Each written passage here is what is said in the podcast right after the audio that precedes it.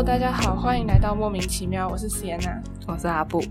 然后今天是我们的特别系列里面呃的其中一集，我也不知道会是第几集。然后就是我们有邀请我们团队新加入的另外一位成员，然后来跟我们就是聊聊一些关于他自己的故事，然后就是跟性别啊、学校还有各种其他有关的。那我们先请你先自我介介绍一下。好，Hello，大家好，我是彤，然后是莫名其妙里面新的成员，我是负责 Reels 写新闻、写稿还有配音的部分。如果平常有在看我们的 Reels 新的一集的话，可能会对于我声音还蛮熟悉的。然后我是一个一零八课纲出国游学又休学过的高三学测生，对。然后这是我第一次录 Podcast，有点紧张。好，那要呃要，毕竟我们还是跟性别有关节目，性别这方面你有什么就是你的认同啊、性倾向或是其他想讲的，有愿意分享的吗？嗯，在性别认同上，我比较认同自己就是女性，而且并且我是一个异性恋者。然后关于我自己认为我为什么会是异性恋呢？因为我觉得从小的时候长辈都就是。跟我们表达说，哦，你以后的老公要嫁有钱的啊，要嫁又高又帅的，高富帅那种最好。又加上我是一个爱情小说极度沉迷者，然后里面的男女主角，对，都是男主角跟女主角，从来都没有同性别的主角。所以我对于我的爱情未来的想象，也就是异性。但有趣的是，我是曾经有做梦过我跟同性别在一起的，对，但。现实当中还没有让我感受到心动的同性别的对象。那你觉得你是就是有可能会对其他性别感兴趣了吗？我觉得在这个方面，我觉得很多事情都是还没有遇到，可能是还没有遇到跟我同性别而让我觉得心动或是符合我条件、理想生活对象的一个人，但并不代，我觉得对于我来说，并不代表。我不能接受异性，同性，不好意思。好，那你觉得在性别，或是不管是因为你的性别女性，或是性倾向，你刚刚说你现在觉得是异性恋，有没有在人生中带来一些比较特别的经验？是你觉得这些经验是来自于性别这件事情的？不管是好的坏的都可以。有，因为我是一个异性恋者，然后又是。当时是一个渴望恋爱的小女孩，所以我就在国中毕业的时候吧，第一次使用了交友软体。但我在国中的时候是一个大肥猪，就是身材的话是比较嗯圆润一点的。但是那时候最让我觉得错愕的是，我们可能是用匿名聊天，没有以长相来认识对方，然而却在互相交换照片的时候。异性的那一方，就是对方就把我给封锁，甚至删除、退出之类的，就会觉得好像那时候为了不要让自己一直被退出，然后就下定决心要减肥。我我就在两个月内瘦了十公斤，好厉害！没错，然后努力就是学习穿搭啊、打扮，然后就是为了可能。有男生可以欣赏我、喜欢我，或者是至少在看到我的时候不要把我退掉之类的。那现在还是来说那是国中的时候。对，因为现在的话，我比较找到我自己，不论是打扮、穿搭，或者是我自己想要的样貌的风格，所以我就没有在特别想要追求可能异性的眼光、现在的流行什么的。我觉得我现在就比较做我自己。嗯，所以你现在打扮比较是。觉得自己好看这样子，对。那有一些比较正面的吗？比较正面的吗？你们是说关于我是异性恋，对，就是然后带给我比较正面的的经验，或是嗯，我觉得异性恋带给我一个，嗯，也可以说是特别吗？的经验是。我可以跟更不同、跟我更不同面相或是心理层面的人接触，因为大家都说什么女人心是海底针，我现在真的觉得男人心才是海底针，就是因为女生其实跟男生无论是生理结构或者是在想事情的方面上，可能都更不一样。那我自己是属于比较心思细腻的人，那在跟比较多异性接触之后，可能就会了解异性恋男性思考的层面是怎么样子的，他们在思考事情、做事情的时候有哪些跟我们是比较不一样的地方。那在认识其他更多异性恋的男性的时候，你就可以再更注意自己的行为啊，或者是言行，然后呃就不会嗯有那种误会啊，或者是。不了解对方的层面，不会冒犯之类的。因为跟我们其实，在因为我们这系列本来大部分都是找酷儿，就是你应该会是这个系列里面唯一一个顺性别异性恋。然后我原本就在想说，就是因为顺性别异性恋比较像是主流的，然后我们一般会说他们是有你们是有特权，这不是不好的那个特权，就是在社会上是一个比较被预设的。然后就会想说，那。异性恋还会有什么困扰？就有点像这种感觉。然后在我就是你之昨天有先跟我讲一下，然后还有刚刚讲的时候，才其实异性恋也是蛮辛苦，因为就是虽然你们是主流，然后等于是所有主流的框架或是压力都压在你们身上，嗯，会有这种感觉吗？会啊，像如果假设我在介绍我的异性朋友给我的家人认识的时候。他们会在意对方的能力是不是有比我好，因为在传统的性别框架里，男生普遍是要比女生还要强大、聪明，甚至是富有。他会去在意他的很多家庭背景、行为举止等等。那这样的话，也会对于我的交友造成还蛮大的压力，就会变成不知道我是在符合这个框架来找寻适合我的伴侣，还是为了我自己。的舒服的生活，然后再找寻我自己理想伴侣。那你有就是异性的朋友，但不是就不是伴侣，然后有介绍给家人认识的吗？嗯，有，但我比较多的异性比较好的朋友，大部分是同性恋者，所以 对，所以爸呃家人是知道。你们不是伴侣吗？或者他们会不会觉得说你带一个异性回家，就开始有很多猜测或者什么的？哦，不会，他们反而就是知道他可能是同性恋者，可能还会就是更欢迎他来我们家，或者是更欢迎我跟他来接触什么的。因为在可能比较传统的家人的认知里面，他是相对于安全的。可能对于异性恋者来说，接触一个同性恋者并不会。有任何的火花，所以他们感到比较放心吧。刚刚前面有讲到说，为什么觉得自己是异性恋？那你有想过为什么自己会认同是女生吗？就是其实我是比较少在思考关于我为什么是这个性别，或者是我的心理上会是这个性别。但我会觉得更多像是一个约定组成吧，就是从刚出生的那刻起，被妈妈套上粉红色的衣服的那一刻。嗯，就被大家定义为是女生，而我也没有特别去思考，或者是特别去反对他们加注于在我身上的一些框架跟限制。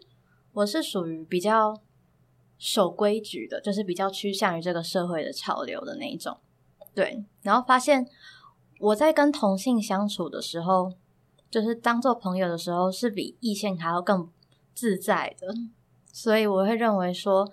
跟同性之间就是当朋友，而我在跟异性之间是有比较多的紧张，然后悸动，所以我会想说，那可能可以跟我发展为一些伴侣关系的对象就会是异性，我自己是这么认为的。主要是先因为觉得跟女生相处比较好，所以觉得他融入他们一份子，然后又因为跟异性之间比较有感觉到那些相处的火花，所以就比较认定嘛，这样。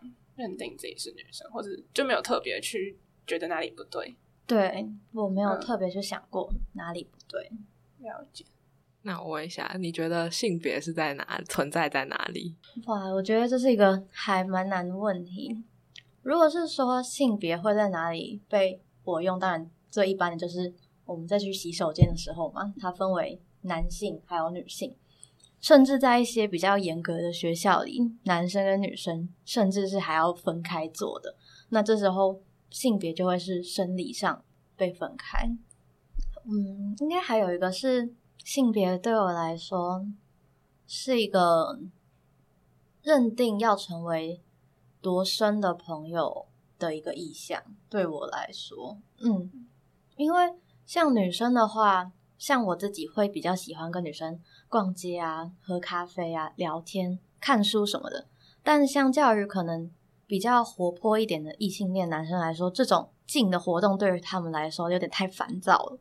所以我在找寻朋友的时候，在性别上面、个性、性别角色，就是我们认为那些女性应该要有的想法上面，会造成我要不要跟他做朋友，或者是成为多深的朋友的一个决定标准。跟我刚好相反，我是我希望我可以有不同性别的朋友，可是只要遇到男生，然后他把我当成女生的时候，我们就很难再继续当朋友。就要不然就是他们很紧张，要不然就是他们想追我。然后我大概是依据人家的那个猫奴 程度来决定要不要跟人家当朋友。就是如果他什么不喜欢猫，直接拜拜就不能当朋友。对，没错。如果他是个超级跟我一样就是疯狂的猫奴的话，那就是很好同好。我们是不是要先讲我们怎么认识？对，我们先讲我们怎么认识。对对对，我在想 要谁要讲？我可以讲，我可以讲。就是我们是三四年级国小的同班同学，我们甚至还有一起去澎湖校际交流过，睡在同一个房间的那一种。对对对，然后后来是我跟阿布同一间高中，然后又同班，所以我们才联系上，然后也知道我有知道这个团队，也对。就是新闻的关注，然后撰写还蛮有兴趣，所以我们就又联系上，发现我是个很普通的又有点特别的异性恋者，所以就来这里接受一下访问之类的。然后，因为我们前几天在讨论一件事，就是我。我们两个都记得，我们三四年级的时候有被那个老师，就是他上课时候讲到说，用人字旁的你跟女字旁的你，就他觉得说用女字旁很奇怪，因为好像不把女生当人。你有记得这件事情吗？我完全没有记得这件事情，哎。因为我记得是我一二年级的时候听听到这件这这句话的，然后我们两个讨论之后，发现我们都有一模一样的记忆，所以代表只有可能是三四年级的时候。那如果是这样，那应该我们三个都有就被教过一样的事情。可是我完全没有印象，所以就是我们两个都记得特别奇怪的事情。没错，那个平常都没有在上课，然后奇怪的事情都要记得。那你对于就是用人字旁或女字旁，你自己平常有什么？就你有什么想法，或你平常什么习惯吗？因为我记得你是会用女字旁的你。对我最近有看到我们的现实动态在讨论这件事情，然后我才突然意识到这件事情。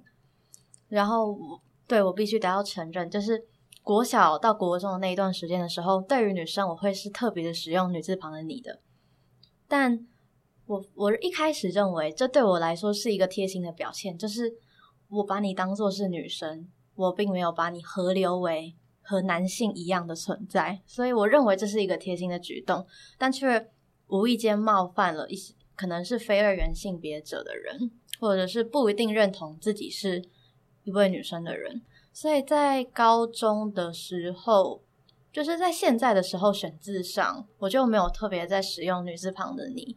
因为我觉得会有一点太过刻意，是就是选到什么就用什么吧。因为我看你好像两个都会用，是吗？哦，真的哦，哦，因为我有的时候自己也没有注意到这件事情。但嗯，如果是有在特别选的话，我就不会去选女字旁那个你。那如果是都有出现的话，那可能就是我没有特别使用到、注意到之类的。因为我。之前也是，就是跟我高中同学聊，然后才发现有些人会觉得说用女字旁是尊重，就是说呃认可或是尊重她是一个女性的存在之类的吧。就有些人会这样想，我觉得也没有不对啊。对，就个人看法。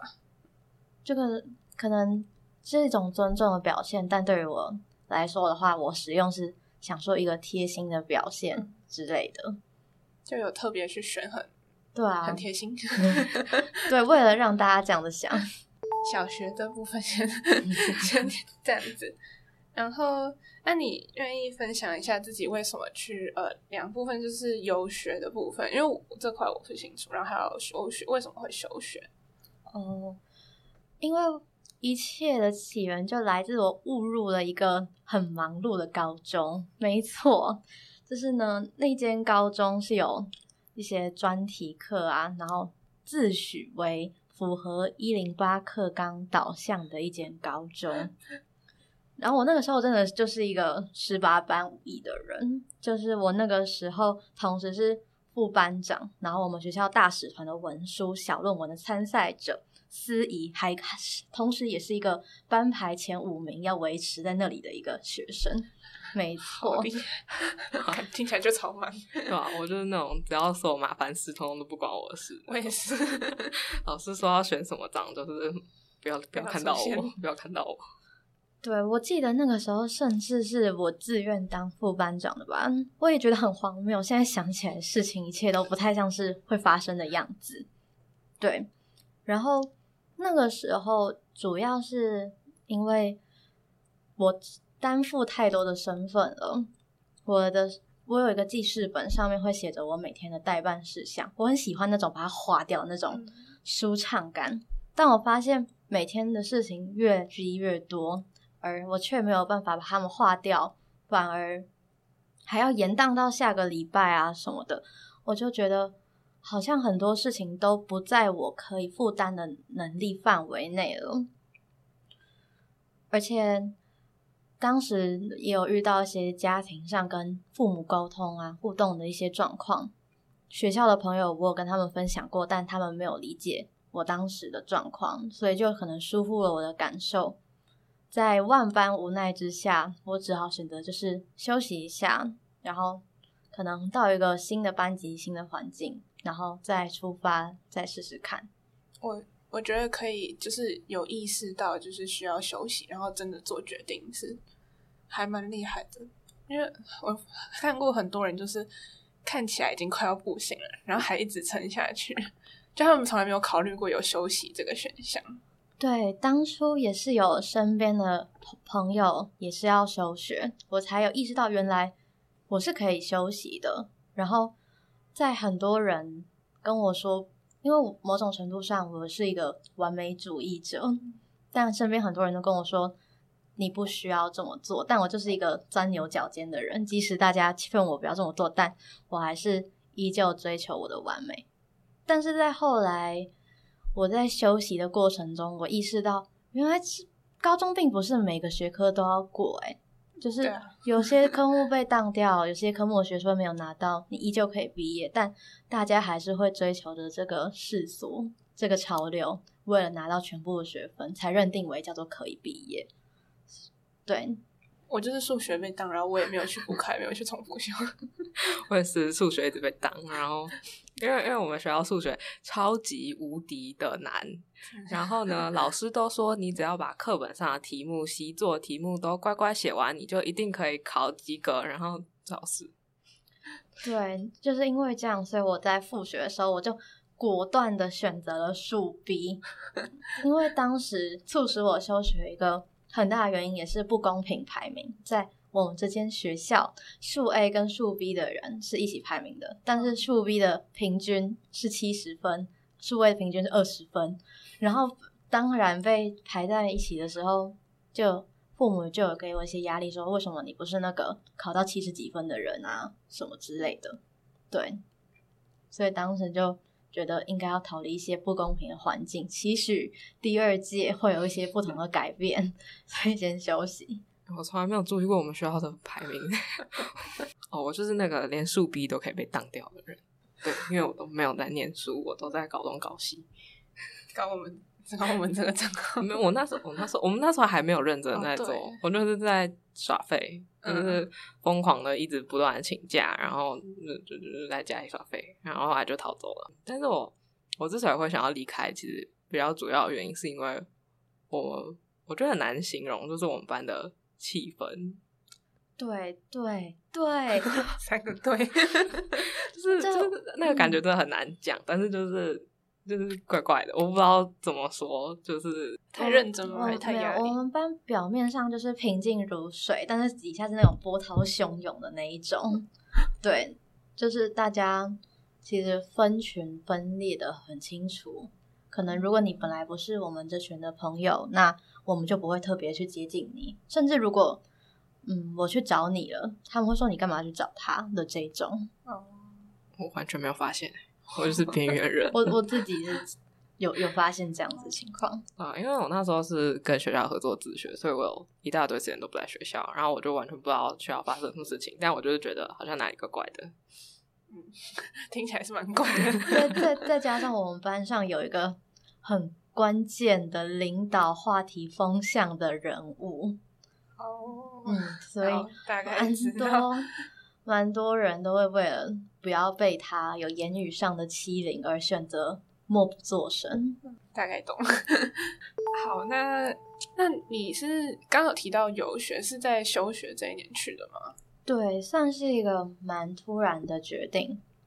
然后我那个时候选择，我是去英国，然后去了三个月。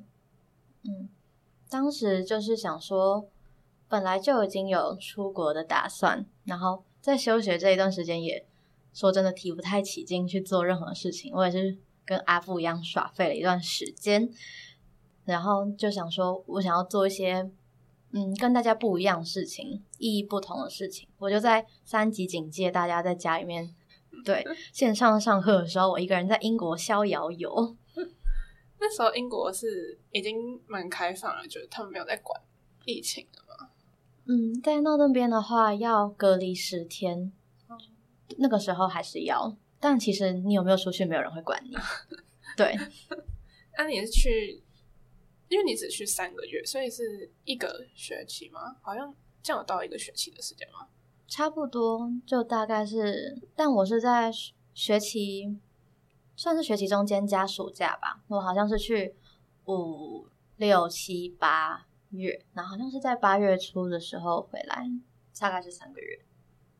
你是有，就是它是有一个特别的计划是可以去申请，还是就你自己找到那个学校，就说，哎、我想要去念一个学期这样？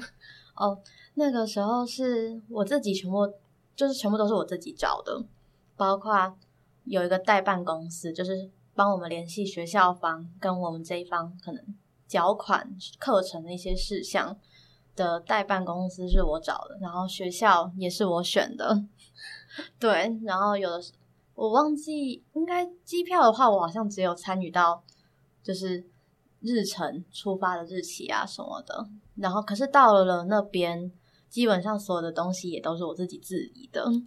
就是我那时候是住在寄宿家庭，但还蛮多事情，像是一些家务啊，都要自己自理。然后我还有独自旅行，很多车票啊、行程啊，还有就是蛮多事情细项是我来规划的哦，甚至是我还有很勇敢的在当地使用匿名聊天软体找旅伴，就是跟我一起说，我我现在才刚到伦敦，有谁要带我玩吗？就真的有人被我 找到了，对，这也是外国人吗？他是一个香港人，但我们是以英文来沟通的，好酷哦！对。哎呦，发生什么特别的事情吗？就是上课或是你在旅游的过程中，有，因为当时疫情的情况下，再加上英国他们我族中心主义又特别的强大，我那个时候在跟旅伴坐在地铁上的时候，我们两个那时候是以中文来对话的，就有英国人看到我们的时候，就貌似以为自己很小声的说他们是中国人，我们不要跟他在一起，我们赶快走。对，然后以为我们没有听到，但实际上我们都听到了。我休学和留学的部分有讲完，然后又回到学校，然后回到学校，你等于是呃比我们晚一届嘛，所以你现在还是学测生。那你觉得身为一零八课纲，不管是呃你高一的时候还是第一届的白老鼠，然后现在又是第二届，其实也没有好像没有好到哪里去，我也不知道。但你有什么想法吗？就是因为不是听说教育部有什么滚动式修正吗？所以让第二届的结果好像其实也跟第一届差不多，再加上第一届的考试结果又那么的出乎意料之外，所以好像又变成第二届才是真正所谓的可能变得正常的第一届。对，就是很混乱，就跟到现在都还是都还很混乱。再加上学校有很多就是有名无实的课程，嗯就是我还游记。那个时候我跟阿布同班的时候，有一门课叫做“放眼世界吧 ”，World 台湾。那个 fun 是那个有趣的 fun，World 是世界的 World。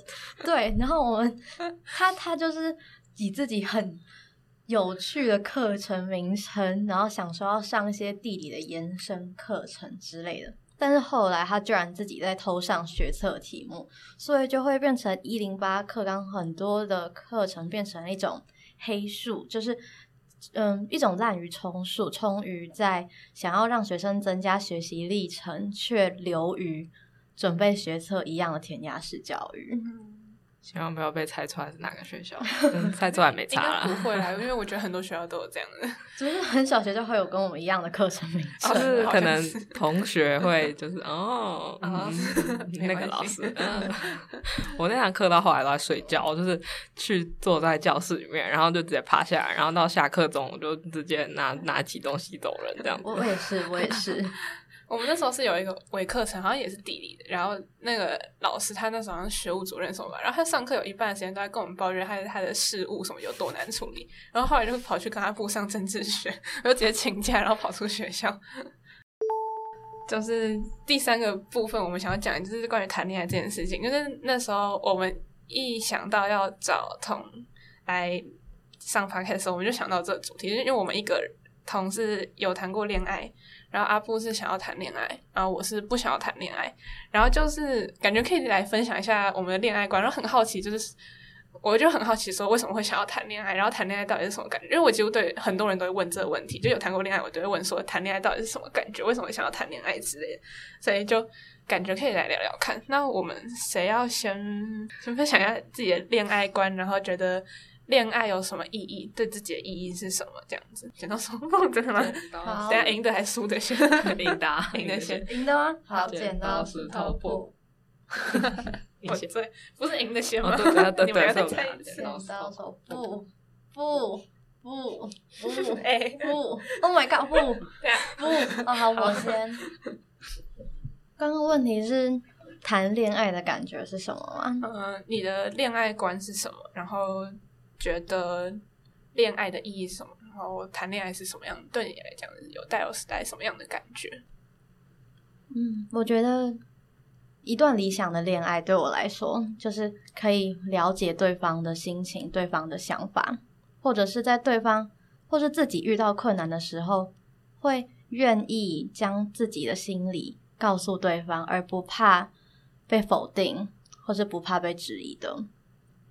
对我来说，那个给我恋爱感，还有让我想要一直跟他相处下去的人，会是很了解我、支持我。然后，嗯，比较小女生的一点的话，可能还会有仪式感吧。我是一个还蛮在乎节日的人，所以可以在一些时候给予我惊喜感、温暖，还有嗯一些幸福的时候，一些小小的幸福，像是他可能来接送我回家，或者是帮我送个咖啡，对我来说都是一个小小的幸福。嗯，所以主要是有安心支持的这种感觉。然后现在就是呃，幸福可以形容为心动的感觉吗？有点浪漫的感觉，这样子吗？对，嗯了解。那，诶，这好像包含了恋爱观，还有觉得恋爱带来的什么？嗯，那你觉得谈恋爱的意义是什么吗？这问题会不会太抽象？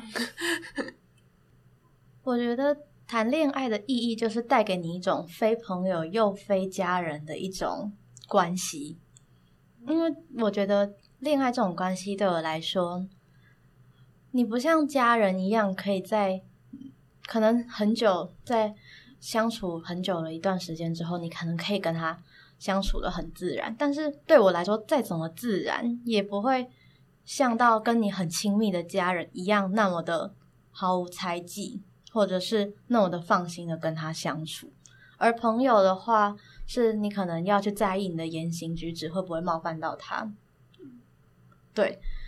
然后那伴侣的话，就是一个介于中间的存在，它可以，嗯，在比朋你更需要的时候，比朋友还要再更早一步出现，或者是在你最有急需的时候，也可能比家人更早一步可以出现联络，然后在，嗯，在一些你意想不到的时候，给予你一些。浪漫的行为，而这些都不是朋友和家人会帮你做到的。所以你觉得，你你刚刚前面说没有到那么放松和安心，是所以家人跟伴侣相对来说，哪一个让你比较放松，或者是更自在吗？还是没有办法这样比较？嗯，因为你刚刚说他是在介在家人跟朋友中间，是吗？对，所以家人还是让你觉得比伴侣更。安心或是亲近一点吗？还是也没有？对，我觉得家人对我来说是比伴侣还要再更，我觉得亲近以了解来说啊，毕竟你跟这些人相处了这么多年，他们一定更了解你的心情和你的想法，但伴侣不一定，伴侣可能只能了解部分的你，或者是在浪漫层面、浪漫时刻的时候的你。而非全部的你，所以我认为这是他们在介于中间的地方。所以你会觉得从爱情到亲情是一段是一个升华吗？或者你会期待爱情最后会变成亲人、家人？还是在我自己的理解里面，或者是感知里面，我觉得相处越久了，就会变，就会升华成越来越像亲情。因为如果如果相处的在更久，或者是已经走过人生蛮多的阶段的时候，不可避免的，有可能是会进入婚姻。那婚姻就等于，或对我来说，就等于是把我们绑成了在一起，我们无时无刻都要在一起，住在一起，甚至睡在一起之类的。那可能就没有像最初相识的时候的那种惊喜感跟幸福感。这是无可避免的，因为可能也没有那么多惊喜跟花招可以用了。对，换人就有了。我我我是没有这个经验啦。对，但会越来越了解对方的个性，相处的越来越自然，是真的。所以你觉得这是一个好的方向？就是你不会希望说你们之间一直有那种热恋的感觉，因为有些。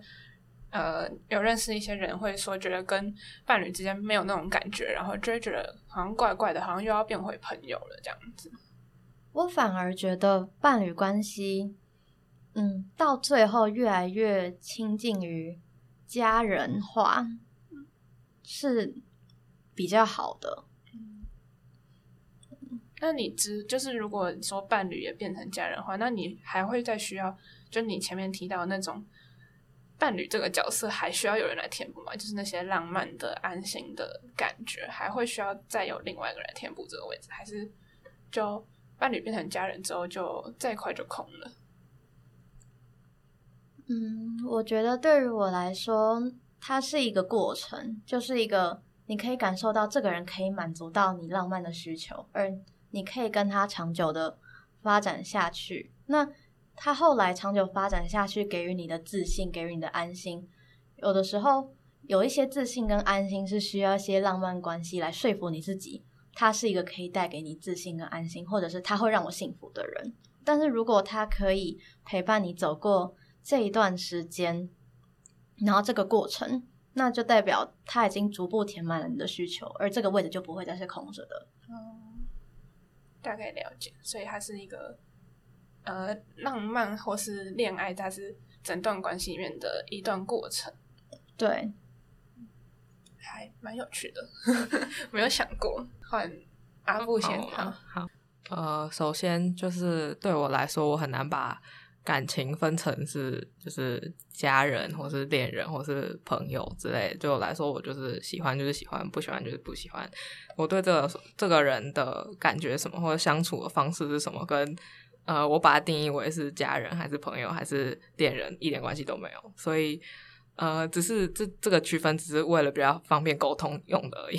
所以，好，就是那个你的感情观好，所以就是呃，对我来说，我会想要谈恋爱，只是想要尝试一种不太一样的相处模式，就这样而已。那意义也是就是尝尝试一个 对，然后还有就是我想要印证，就是跟人类谈恋爱，跟我家猫谈恋爱的相似度有多高。好啊，那我其实好，其实这三个问题我都还没有想过哎，虽然是我自己列的。我的我的感情观好，其实我的感情观也差不多，就是我不会特别去区分说这个人是呃，当然我现在的家人就是我的家人，好像废话一样，但是我觉得我们的关系也不是像一般传统上家人那样，就我们也蛮像朋友的，就会也会分享啊，然后但也很像就是所谓的伴侣会互相支持，就是我觉得。反正每一个人都是很特别的，然后不会特别去定义说这段关系到底是亲情、友情还是爱情，爱情到底是哪一种爱，恋爱还是浪漫爱还是什么的爱，就我不会特别去做这些区分。所以恋爱对我来说意义就是没有意义，因为既然我不去区分我们的感情到底是什么样子，所以恋爱这件事情就是就是 OK 啊，也可以。就是如果有一个人要用跟我用一个比较浪漫的，或是呃，约会要跟我约会的这种方式相处，我当然也 OK。就是如果我们这样的方式可以配合下去，我对他有感觉的话，那当然没问题。虽然我现在觉得不太，就是我无法感受浪漫这件事情，所以我会觉得我不想谈恋爱。但恋爱对我来说没有意义，就是不管我跟谁有发展了比较暧昧的关系，或是我很爱的人，也不一定是要跟他谈恋爱。然后我的朋友可能。我搞不好会跟比较类似朋友层级，就是没有那么亲近的人约会，因为我觉得浪漫对我来说是一种很遥远的东西，至少我现在还没有感受过。然后我也觉得我可能是无浪漫倾向者，对，所以就觉得恋爱这件事情非常的遥远。我觉得我可以分享关于在伴侣跟伴侣之间。因为一定会有所谓的没有办法一起走到永远的对象啊，但我觉得我会有一个还蛮特别的感受，就是所谓的空窗期，就是像刚刚 Sienna 你有说到，你认为浪漫对你来说是没有意义的，但是对于我这种可能比较细腻或者是比较渴望有一些抒情的举动、浪漫的举动的人来说，对于一个习惯出现在身边会给予你浪漫举动的人，突然就是消失在你的生活中，你们可能就此就没有联络了。如果是不欢而散的话，就就此没有联络了。你会觉得，我我会觉得我的生活好像少了一块的感觉，因为好像你不管遇到什么多细碎的小事，你都会想要跟他分享。而如今，你可以嗯把你的小事分享给他，这这个人、这个东地方、这个东西不见了。那我就那时候有一刹那就可以理解为什么有一些人是无法接受空窗期的，他们很急迫的想要再去找到下一个自己的伴侣，就是恋爱那个位置，他的需求没有被满足，所以对，嗯，哦，就是我为什么会觉得浪漫没有意义，就是我没办法体会到那种所谓心动或是心跳加速的感觉，就是我有爱的。我也有爱的人，然后他们有时候会做出一些举动，让我觉得说，就是天啊，他真的很爱我，或是我真的很爱他，就是也有这种时刻，但他不是不是一种浪漫的感觉，就是比如说，呃，我在难过的时候，然后本来都就是发生可能一件让我难过的事情，然后我们都没有哭，然后对方突然给我写了一些话给我，或者他突然抱我，然后就觉得。我很爱你，就是这个感觉。我很爱你这个句子突然跑出来，然后他也跟我说他很爱我的时候，我觉得就是开始直接哭出来。但是那种感觉不是，就是觉得说很浪漫，然后这个人给我幸福，给我承诺，就是我很爱你三个字，它是一种情感的表述。然后在我已经知道我们都其实很爱对方，然后呢，在一些情境下，就是我可能需要支持或是什么的时候，他有传达出这样的情感，对我来说，这就是呃。情感的一些交流或者是表达，但是跟浪漫没有什么关系，这是我个人的感觉吧。我觉得这个在于对于我来说，在我跟我的伴侣相处的情况下，我会感觉的是这是他可以给予我的其中一个部分，就是在除了浪漫以外，他是一个可以让我在困难的时候想要去拥抱他的人。这对我来说是伴侣的不可或缺的一环，我会这么来说。因为爱这种事情，如果是要继续延续下去，或者是主张希望它可以到永远的话，就一定是需要有心灵的支持跟一些情感的羁绊的。然后我会觉得，感觉感受到浪漫，或者觉得什么心跳加速之类的时候，都是看别人在跟别人谈恋爱的时候，就是像看言情小说的那种感觉。啊对对，但你们没有想象过，就是言情小说的剧情真的发生在你们身上了吗？哦，我一直认为那只是小说，所以我会把别人恋爱当故事看，就是因为我从来没有想过浪漫会发生在我身上。我觉得那都是演的，而且我会觉得有一些就是发生在别人身上会觉得很浪漫，但发生在我身上会觉得很想走下去。我有一个经验耶，就是我曾经有一个对象问过我说，他问我喜不喜欢惊喜，我就说，嗯，女生感觉都蛮喜欢惊喜的啊。然后结果有一天我就去上学，然后大概中间也没有午睡，就非常非常疲惫的走出了校门。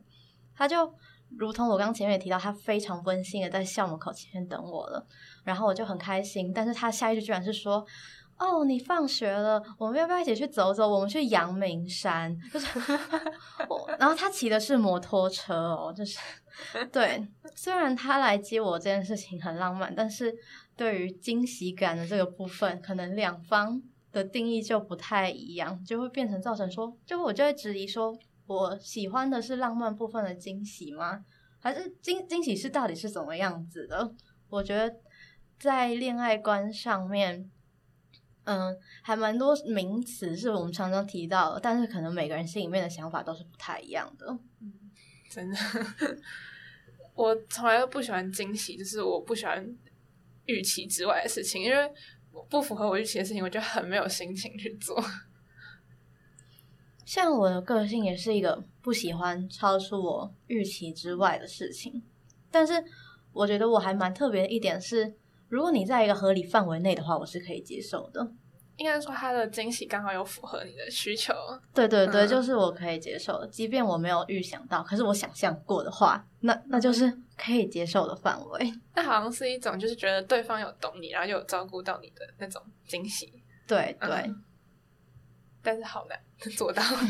对，那 你可以讲一些话，就是给我们的听众，虽然也没有很多人在听，我不知道，讲一些话吗？就是任何话都可以。我思考一下。就第一个是我还蛮荣幸可以成为，就是可能受访者里面少数是异性恋者的吧。但是我觉得从这一次你们问我的问题里面，就是我遇到很多我真的从来都没有想过的问题。就是可能，即便目前短暂的加入了这个团队，写了一些性别法律的新闻们之后，我还是没有想过问题，像为什么我是女生这件事情，其实我是一直都觉得很顺理成章、很自然而然的一件事情。然后在你们的想法里面是觉得说，这是一个不符合常理，让你们觉得可能有点桎梏的吗？也不是不符合常理，就是因为我们有去想这件事情，然后会觉得女生这件事情在我们身上很奇怪，但我们也知道大部分人是都没有想过的。对，那可能对于你们来说，可能把你们定义成女性的框架是一种就是桎梏吧。嗯，对，如果比较具象化一点，然后我这次也从我自己的回答里面发现一些蛮惊喜的事情，就是我我我有时候我也没有想过，我居然会说出这样子的回答，我也发现了一些我自己还蛮内心的事情，也可能不是回答很流畅，不是回答的很好，但至少我发现了一些关于我的一些新的东西。觉得很棒，因为我其实我一开始就有想过要找呃问顺性别为什么是顺性别，异性恋为什么异性恋，想谈恋爱人为什么想谈恋爱，这是我最喜欢做的事情。然后其实我一开始就有想到，就有想说要找一些嗯、可能比较会愿意思考这件事情，或者是愿意谈论这件事情，但是是顺性别异性恋的人来，就是节目上，就是不管呃我们的对话，然后答案的就是过程是什么，可以记录这样子的，就是交流，感觉就是还蛮有趣的。对，然后那还有什么其他要讲吗？好像没有了。没有，那我就结尾喽。那今天的节目就差不多到这边，然后这是我们的一个新的邀请来宾的系列，会邀请我们身边原本就认识的人来聊聊性跟性别有关或是跟性别有关的生命经验。那喜欢我们节目的话，可以在 Apple Podcast、Spotify、s o u n First Story 等各大平台上搜寻“莫名其妙”，喵是猫咪喵喵叫的喵。同样的名字也可以在 IG 上面搜寻到我们。目前 IG 上有彩虹记事的贴文，写关于呃过去各个国家曾经发生过性别的大大小小的事情，然后现实动态也不会不定期有关于非人性别者性别相关议题，还有自学生。或是学生教育的一些相关的讨论和分享。